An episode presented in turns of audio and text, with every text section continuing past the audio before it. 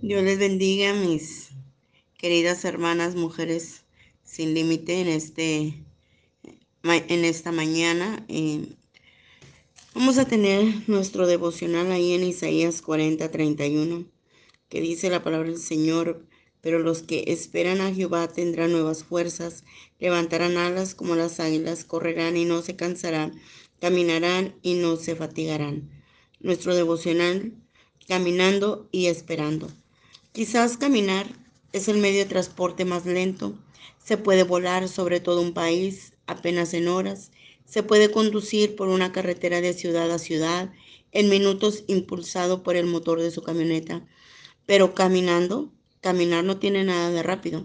De todos los medios de transporte, caminar es el menos glamoroso. Caminar no es especialmente estimulante, ni exige ningún equipo ni experiencia especial.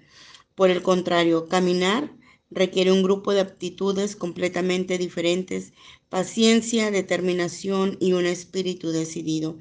Aún así Dios le ha dado palabra de ánimo a los caminantes. Estas palabras no son para cualquiera, cualquier caminante, sino para quienes caminan con Dios en fe.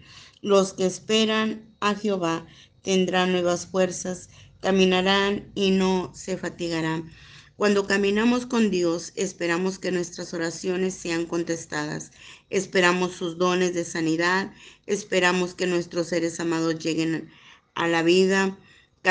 Cuando caminamos en fe, esperamos en Dios. Sin embargo, como Noé nos ha mostrado que esperar en Dios no es simplemente tiempo perdido, por el contrario, significa vivir en la, en la confiada expectativa de que el Señor hará lo que prometido. Esperar en Dios significa estar en pleno conocimiento y confianza de que Él actuará para nuestro bien. Cuando usted camina con Dios, espérelo, espere que las aguas de la inundación retrocedan. Busque ese ramito de esperanza que promete, que promete que más adelante hay tierra seca. Continúe esperando que sus labores den nuevo fruto. En Cristo Jesús, Dios nos ha mostrado que el invertir el beneficio de su pueblo hace generaciones de pueblo de Dios. Caminó con él y esperó la intervención de Dios. Su espera fue recompensada como el Salvador nació en Belén. Hace generaciones los discípulos de Cristo caminaron con él y esperaron el cumplimiento de sus promesas. Su espera fue recompensada con el con un sepulcro vacío la primera semana de resurrección. Ahora usted, hombre, mujer de Dios, camine con el Señor y espérenlo. Su esperanza será recompensada.